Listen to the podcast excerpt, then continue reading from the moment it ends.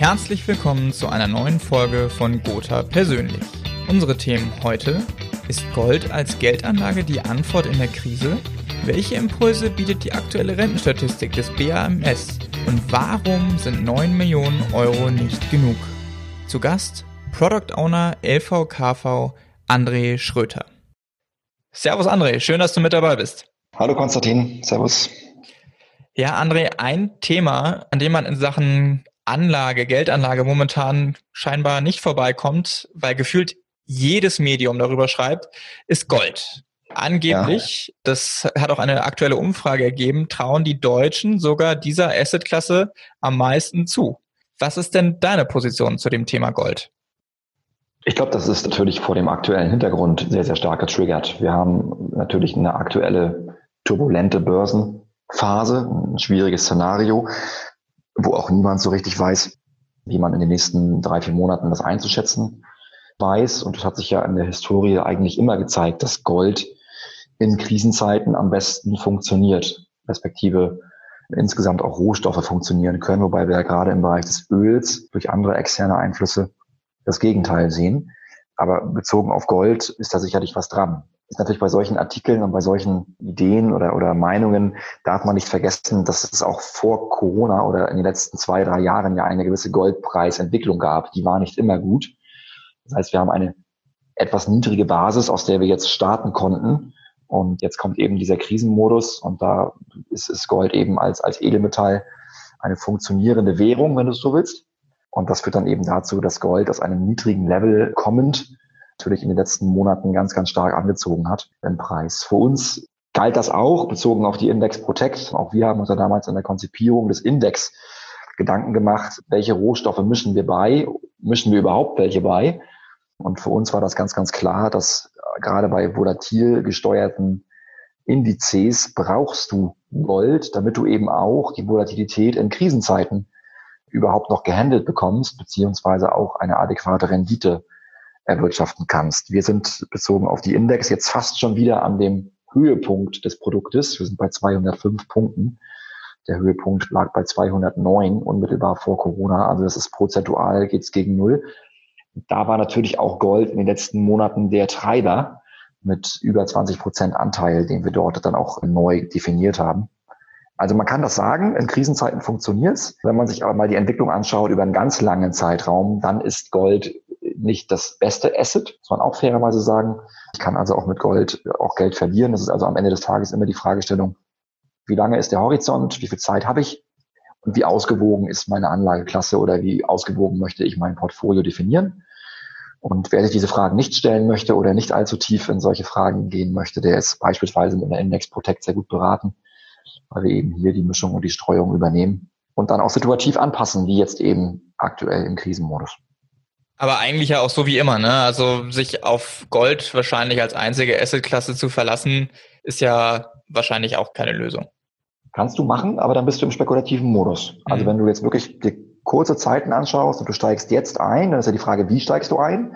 Physisch, synthetisch, gehst du über einen Fonds, gehst du über das Direktinvestment? In welcher Währung steigst du ein? Das kannst du ja alles machen.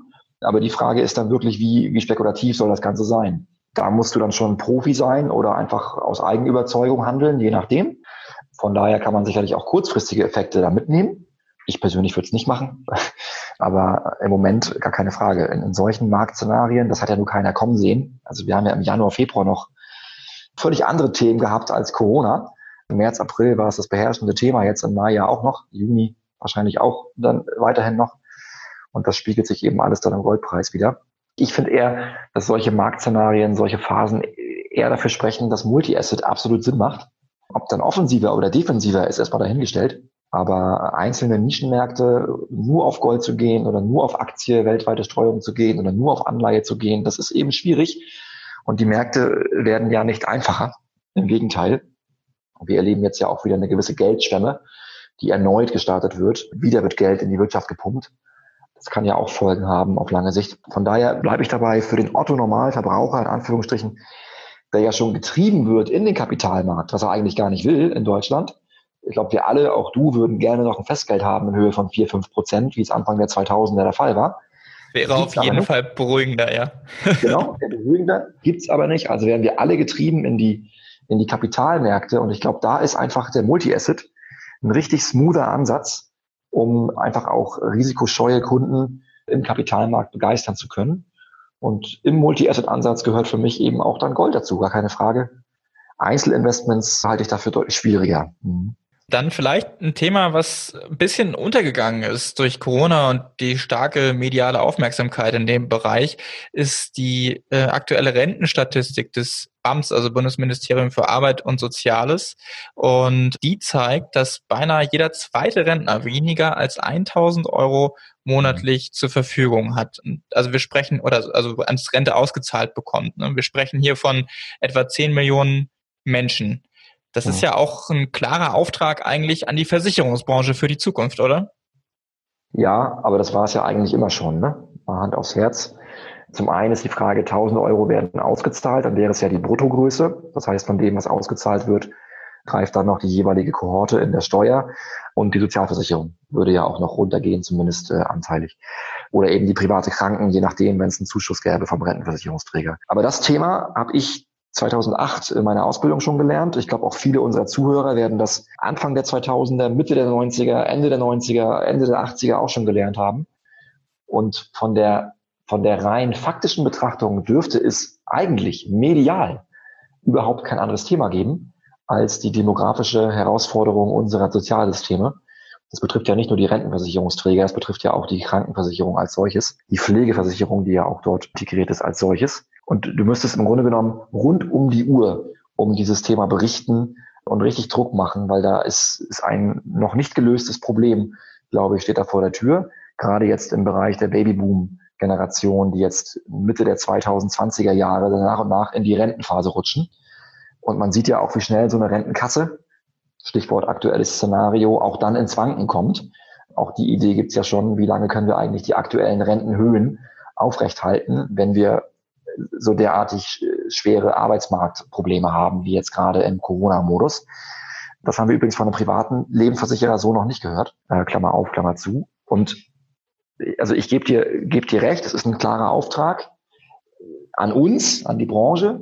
Das sind auch tolle Gespräche aus meiner Sicht. Das ist Rentenberatung, macht enorm viel Freude, habe ich ja selber viele, viele Jahre auch gemacht, weil du dich einfach austoben kannst in einer gewissen Fachlichkeit und mit ganz einfachen Fakten auch den Kunden relativ einfach aufzeigen kannst, wie groß dieses Problem eigentlich ist, wenn du jetzt noch die Inflationskarte ziehst, ist es auf jeden Fall ein Auftrag, aber natürlich brauchst du auf der anderen Seite auch einen zahlungswilligen und bereiten Kunden, der auch dann in das Produkt, in den Produktgeber und auch in dich als Makler vertraut.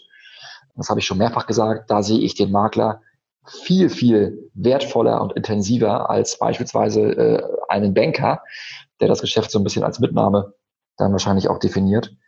Also ja, Auftrag ist es, es ist aber ehrlicherweise nichts Neues und das Szenario wird sich tendenziell nochmal mehr verschärfen in den nächsten fünf Jahren. Und vielleicht reden wir da über ganz andere Größen, die dort ausgezahlt werden. Selbst das Thema Grundrente ist ja aktuell wieder ein Stück weit in der Diskussion. Natürlich auch dem geschuldet, dass es gerade eine Situation ist, die so keiner hat kommen sehen. Das wird weiterhin an Problemen äh, behaftet sein, betrifft die, die Kranken genauso mit meinem Kollege Assisi auch schon was dazu gesagt haben, vielleicht in einem eurer Podcasts.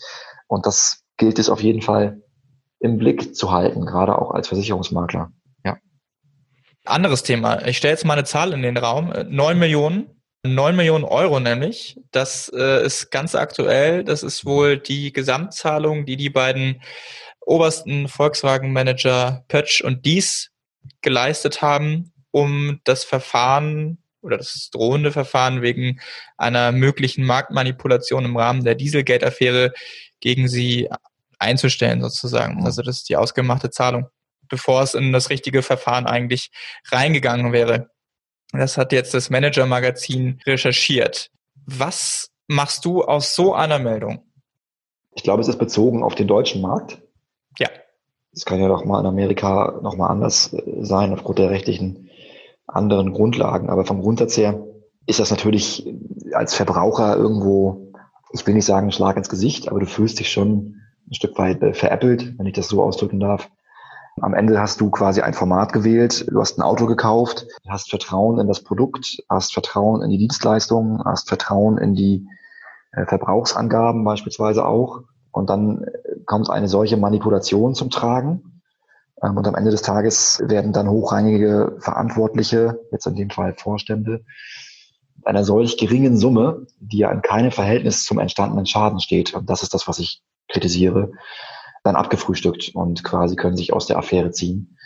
Du hast mich damals schon mal gefragt, ob es fair ist, Dividenden zu zahlen im aktuellen Kontext. Und ich habe damals schon mal gesagt, das eine ist immer, wie wird es faktisch bewertet, rechtlich, juristisch jetzt hier in diesem Fall. Und da scheint es ja so zu sein, dass eine Ausgleichszahlung in Höhe von neun Millionen Euro irgendwie die Manipulation egalisiert. Das mag faktisch rechtlich so sein. Als Verbraucher ist es ein extrem mieser Beigeschmack, ein ganz, ganz fader Beigeschmack. Vor allem, wenn man auch bedenkt, wie quer sich der Konzern jetzt hier in dem Fall Volkswagen gestellt hat, was das Thema Nachrüstungen oder entsprechende Verbesserungen der Abgaswerte über eben externe Bausteine äh, zu lösen, wie, wie quer man sich da gestellt hat also ich könnte über das Thema stundenlang diskutieren. Ich erinnere mich auch noch an BMW, die teilweise in ihren Modellen sogar auf Euro 5 hier gebaut haben und aber in den Modellen schon entsprechende Platzhalter eingesetzt haben für weitere Filter. Das heißt, die Autos waren eigentlich Euro 6 vorgesehen. Man hat es aber nicht gemacht, weil es der Standard noch nicht war. Das heißt, die Technik war so weit, aber es war eben noch keine Norm. Ist ein, ist ein richtig fader Beigeschmack bei dem Thema, gerade bei so einer wertvollen Industrie, die ja nun auch gerade jetzt am Tropf hängt und gerade jetzt auch wieder anklopft, um entsprechende Subventionen bekommen, zu bekommen, sei es jetzt durch Kaufprämien oder andere. Allein das Thema Kurzarbeit ist ja gerade auch bei der, bei der Automobilbranche äh, auch ein enormer Treiber. Ja, haben sie clever gelöst, offensichtlich schlau gemacht. Ähm, als Verbraucher ein richtig fieser, fader Beigeschmack. Ich bin froh, dass das in der Versicherungsbranche so noch nicht passiert ist zumindest nicht so spürbar und dass ich mich weiterhin auch mit meinem Arbeitgeber identifizieren kann. Ob das jetzt heute noch jeder einzelne VW-Mitarbeiter kann, wüsste ich nicht. Aber das sind ja in der Operativen überhaupt nicht die, um die es geht. Es geht ja um diejenigen, die es bewusst oder unbewusst, je nachdem, manipuliert haben oder es getan haben. Und da finde ich neun Millionen Euro für zwei Vorstände nicht angemessen. Ja, und zumal, du hast gerade die Versicherungsbranche auch nochmal angesprochen. Ironischerweise gibt es ja da quasi dann auch doch die Verbindung, also zumindest über das mhm. Thema Rechtsschutz. Ich glaube, da gab es ja auch einige Meldungen, dass die Aktuare da auch schon gesagt haben, da könnte sich auch noch mal ein bisschen was auswirken eben auf die Versicherungsbranche durch das Thema. Ja, stimmt. Gibt ja auch Anwälte, die sich darauf auch spezialisiert haben. Und das sind dann solche Themen. Das müsste wahrscheinlich dann hier das der Bereich des Vertragsrechts sein, wobei ich mehr Leben mache als Rechtsschutz. Aber klar, du stehst immer dahinter. Und für mich bleibt aber der Fokus, was ist passiert, wer hat manipuliert, welcher Schaden ist entstanden. Ja, und gemessen an dem, worüber wir hier weltweit reden, jetzt mal von mir aus auch nur bezogen auf den deutschen Markt, da wurden einfach Verbraucher völlig für das Licht geführt. Ja, was machst du, wenn du jetzt heute so einen, so einen VW Turan hast oder so einen Tiguan mit so einem Euro 5 und du hast den vor drei, vier Jahren gekauft, weil er gerade irgendwie günstig zu haben war oder die, das Facelift irgendwie anstand und du hast den für 15.000, 20.000 Euro gekauft und das Ding ist drei, vier Jahre später nichts mehr wert.